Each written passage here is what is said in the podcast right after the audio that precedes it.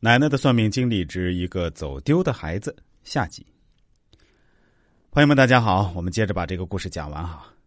话说呀，乡亲们赶紧扶着把子，让他娘坐了下来，好奇的问把子：这些年到底去了哪里？当时到底发生了什么？原来把子真的是被骗去做了传销，但是他还算是比较有骨气，把身上的钱用完了，就没有想家里要钱。传销头头逼他拉人头骗亲人的钱，靶子说他是个孤儿，没有父母，也没有亲人，也没念过书，不认识谁。他们拿他也没办法，只是每天拿他出气，把他关起来，每天泼冷水，拿脚踢他，皮带抽他，几天才给他一顿饭吃。靶子想着自己的爹妈，愣是撑着不让自己倒下。后来有人举报，公安局来查，他们嫌带着他麻烦，就把靶子扔了下来，逃跑了。我也没脸回来，身上也没钱。再说，觉得自己这么大的人了，被骗是件很不光彩的事儿，所以一直没有和家里联系。他暗暗发誓，一定要混出个人样儿再回去。于是，一路乞讨来到了中山，做过服务员，擦过鞋，当过环卫工，也给人做过跟班儿。后来认识了一个包工头，跟着他做不锈钢门窗，一干就是四年。慢慢的，对这行摸清了，也有一点小积蓄。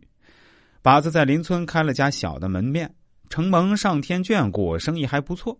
他的门店不断扩大，做生意凭的是他的良心，从来不偷工减料。生意渐渐扩大后，存了点钱，就在中山买了一套三室一厅。把子觉得该回来了，于是要接父母一起去中山，一家团圆。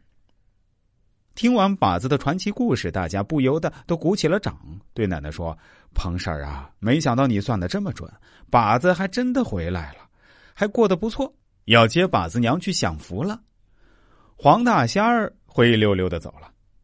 听到把子还未娶亲，媒婆要把我们村村长的女儿，长得不是很好，还有点二，介绍给把子。两人相处了半个来月，觉得还可以，就按照我们这儿的风俗订婚了。三天后，把子就带着父母和村长的女儿去了中山。